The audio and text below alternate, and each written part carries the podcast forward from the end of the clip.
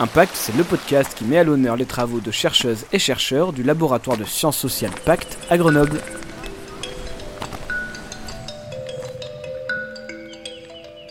Bonjour et bienvenue dans ce nouvel épisode de la saison 2 de Impact, le podcast du laboratoire de sciences sociales Pacte à Grenoble qui donne la parole à ces chercheurs et chercheuses sur leurs travaux en lien avec la crise de la Covid. Un nouvel épisode est disponible toutes les deux semaines le mercredi et aujourd'hui c'est à Raoul Maniberton que nous donnons la parole. Il a effectué des travaux sur différents pays de la zone économique européenne pour savoir comment étaient caractérisées les mesures qui allaient contre la liberté dans le cadre de la crise sanitaire et comment ces dernières étaient appliquées. Si vous aimez Impact, n'hésitez pas à recommander ce podcast à votre entourage et je vous souhaite une bonne écoute. Raoul Maniberton, bonjour. Bonjour et merci beaucoup d'être avec nous aujourd'hui depuis les Pays-Bas, je crois. Vous êtes dans, dans le nord, hein, il me semble. Dans le nord, à Groningen. Oui. Bon, alors euh, date euh, du 6 avril où nous, en France, il neige. Euh, j'espère qu'il ne neige pas chez vous. Il grêle. Alors, vous êtes professeur des universités, chercheur au laboratoire Pacte, membre de l'équipe de recherche gouvernance, et votre travail est orienté sur les questions de démocratie, d'immigration et de citoyenneté. Lors du séminaire de décembre organisé par Pacte, que nos auditeurs et nos auditrices peuvent retrouver sur la chaîne YouTube du laboratoire, vous avez présenté les conclusions d'une recherche qui a débuté en juin 2020, visant à caractériser les mesures exceptionnelles prises par les gouvernements de la zone économique de l'Europe. Est-ce que vous pouvez m'expliquer tout d'abord les trois grands objectifs de ce travail de recherche? Oui, alors euh, le premier objectif euh, était de répertorier l'ensemble des restrictions de liberté pendant la, pandémie, euh, première, deuxième et troisième vague, et jusqu'au bout en fait, dans l'ensemble des pays d'Europe. Le deuxième objectif, c'est essayer de comprendre les conséquences sur la stabilité démocratique de ces mesures euh, qui ont été prises. Et la troisième, euh, le troisième objectif, c'est de comprendre les causes. Pourquoi certains pays ont appliqué des mesures qui sont beaucoup plus dures et d'autres beaucoup, beaucoup moins. Alors l'Europe, c'est la deuxième région qui a été frappée de plein fouet par la Covid. Les gouvernements, ils n'étaient pas vraiment préparés à réagir et chacun a trouvé des réponses différentes aux problèmes. Avec votre équipe de recherche, vous avez regardé ces prises de décision par le prisme de deux grands indicateurs qui sont les mesures de limitation de liberté et les mesures sur l'application de ces limitations de la liberté. Est-ce que vous pouvez nous en dire un peu plus? Oui, alors la restriction de liberté concerne essentiellement le droit, c'est-à-dire lorsque on fait l'état d'urgence, par exemple, on a la possibilité de euh, empêcher les personnes de sortir euh, ou d'appliquer un couvre-feu ou contraindre de mettre des masques. Tout ça, c'est des limitations euh, des libertés fondamentales qu'on prend qu'en situation de crise et qui se font à travers l'appareil législatif qui peut être euh, ordonnance, décret ou loi selon les, les, les pays. Euh, mais une fois qu'on a répertorié ces ensembles de mesures, il faut aussi aller voir euh, en fait l'application de ces mesures. Euh, l'application elle-même peut être plus ou moins dure.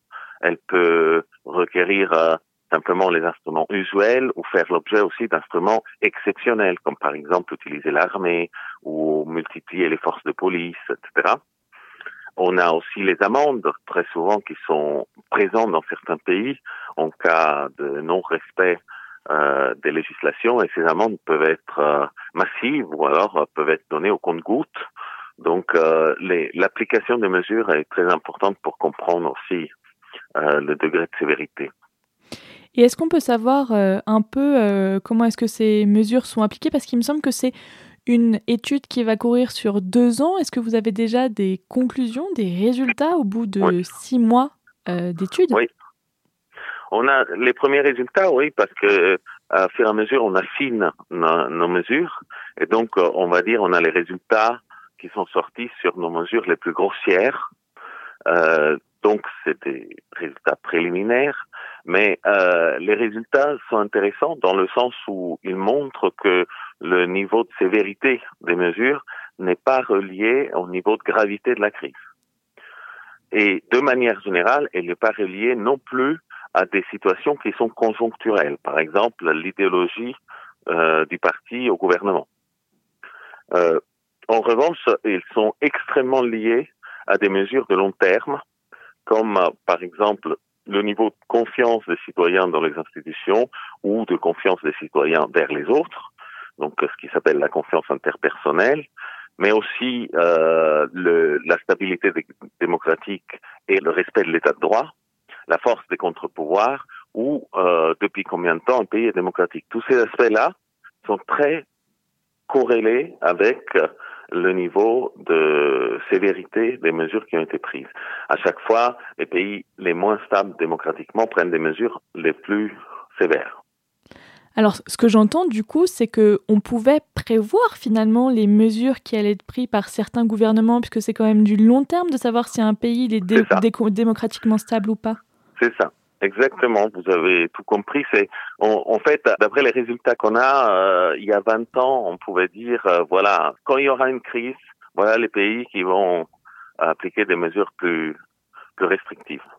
D'où un problème pour euh, généralement pour la stabilité démocratique, le fait que le moment où il y a urgence, il faut la traiter vite, mais en même temps, c'est à ce moment-là que les, les différents équilibres des pouvoirs deviennent plus fragiles et dans certains pays résistent mieux que d'autres.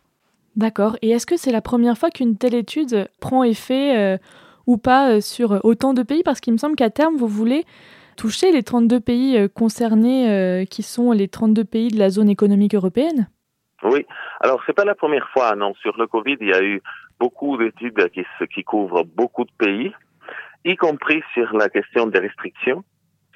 Donc euh, là-dessus, euh, il n'y a vraiment pas d'originalité, c'est-à-dire on fait des études supplémentaires, si ce n'est que euh, l'originalité de notre article, c'est qu'il il mesure non pas quand les restrictions ont été faites, mais le niveau maximal des restrictions qui a, qui a été atteint. Donc ça permet de dire aussi autre chose, des conclusions comme celle que je vous ai donnée, qui est plus originale.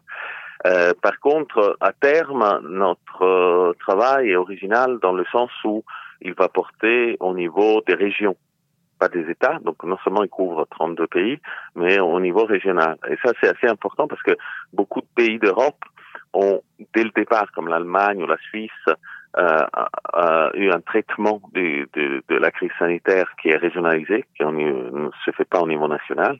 Et euh, ils ont eu le plus de succès, ce qui fait que les autres pays tendent à, à régionaliser également, y compris la France. Qui fait que nous, le fait qu'on a commencé par mettre l'accent sur la régionalisation, qui on a mis l'accent un peu par hasard, c'est juste parce qu'il y a des pays fédéraux qui, qui, qui décident au niveau régional. Eh bien, ça, c'est de plus en plus pertinent aujourd'hui pour comprendre les décisions qui sont prises dans chaque euh, dans chaque région. C'est vrai que la recherche est, euh, a un bienfait, c'est qu'en tant que citoyen, on peut euh, vraiment comprendre effectivement les évolutions qu'on n'arrive pas forcément à caractériser, mais qu'on a traversées en, en, tant que citoyen euh, depuis un oui. an. Moi, ce que j'ai vu, c'est que ce qui, ce qui, au niveau un peu plus général, quand il s'agit de faire plutôt des interviews ou de discuter avec des collègues ou des, des étudiants, euh, un des, des, choses utiles, selon moi, de cette recherche, c'est que aujourd'hui, par exemple, le mot confinement ne veut pas dire la même chose selon les pays. Alors qu'au départ de la crise, c'était c'était le même concept pour tout le monde. Mmh, c'était le lockdown, quoi. Que, cette, euh... Voilà, c'est ça. Et en, en fait, le, le, on se rend pas compte ce, ce, que fait et ce que peuvent faire exactement nos voisins par rapport à nous. Et je pense que ça, ça, ça aide beaucoup de, de comprendre euh, quelles sont les restrictions des uns et des autres, quand est-ce qu'ils ont été mis en place, parce que ça permet aussi d'avoir une certaine une certaine confiance. En fait, aujourd'hui, nous on est parti dans cette recherche aussi parce que les les alors qu'on a des outils pour euh, pour mesurer très finement le, la contagion du virus, les risques futurs, on a très peu d'outils pour euh, mesurer les risques sur les stabilités des institutions, en fait. C'est vrai que si c'est un trade-off, c'est-à-dire que euh, il faut faire attention aux deux aspects de la chose, le fait de connaître beaucoup mieux un des deux aspects va pousser parfois à, à faire des mesures qui sont euh, inutilement restrictives. Quand vous parlez de trade-off, c'est les, les dilemmes un peu Oui, c'est un dilemme, hein, oui, entre entre santé, protéger la santé protéger les libertés. Mhm. Et justement, vous parliez de méthodes et d'outils. Quelles sont les méthodes de recherche et quelles bases de données vous avez utilisées pour justement cartographier la diversité des réponses politiques prises lors de la crise de la Covid? Eh bien, très concrètement, euh, on a des personnes qui travaillent dans chaque pays et euh, donc collectent dans leur coin tous les lois, décrets, ordonnances, etc. qui sortent chaque jour. Donc on a une base de données qui qui couvre tous les jours euh, dans chaque région. Et, et par ailleurs aussi l'application des mesures qui est beaucoup plus difficile à, à avoir euh, quotidiennement, mais ça permet d'avoir des indices de temps en temps sur euh, sur l'évolution de l'application des mesures. Donc, euh, en fait, on a, vous devez imaginer une énorme base, disons que par exemple Excel, dans lequel chaque ligne c'est un jour dans une région, par exemple euh, Auvergne-Rhône-Alpes, et, et, dans un pays. Et, et ce jour-là, eh ben, on va noter la loi qui sort, euh, le type de restriction qui est, qui est fait. Donc quand on fait ça, on doit aussi coder pour que les choses puissent être euh, euh, comparables. Et donc on a toute une série de codes, par exemple la restriction des libertés de mouvement, la, en kilomètres, on a les fermetures des écoles ou des bars. À chaque fois qu'on a quelque chose comme ça, on code selon le codage euh, qu'on a choisi, par exemple sur euh, les restrictions des bars. Donc on sait à peu près à chaque fois quand une telle décision est prise. Mhm. Naturellement, il y a des fois où c'est assez difficile parce que la comparaison est pas est pas évidente. Donc il y a des mesures qui sont très importantes dans certains pays et négligeables dans d'autres. Donc euh, c'est tout le problème de, trouver des codes qui s'adaptent bien au contexte européen. Et on imagine bien la rigueur que ça doit demander dans votre euh, travail quotidien. Pour terminer cet entretien, vous ne couperez pas, Raoul, à cette question fil rouge pour la deuxième saison de Impact. Comment est-ce que la crise de la Covid elle a bouleversé votre manière de travailler et finalement d'aborder vos recherches en sciences sociales? Alors, bah, elle n'a pas tellement bouleversé. Euh, euh, la manière de travailler, je dirais que euh, elle, était déjà un peu annoncée puisque euh, j'étais quelqu'un avant qui allait qui travaillait beaucoup dans le bureau, dans son bureau à Sciences Po Grenoble. Euh, depuis, j'ai eu, euh, disons, un couple. J'ai ma, ma femme qui, qui, qui enseigne ailleurs. Donc, ça m'est arrivé beaucoup de travailler plutôt de la maison, d'être ici aux Pays-Bas, par exemple. Et, et le Covid n'a fait que renforcer cette, cette direction-là.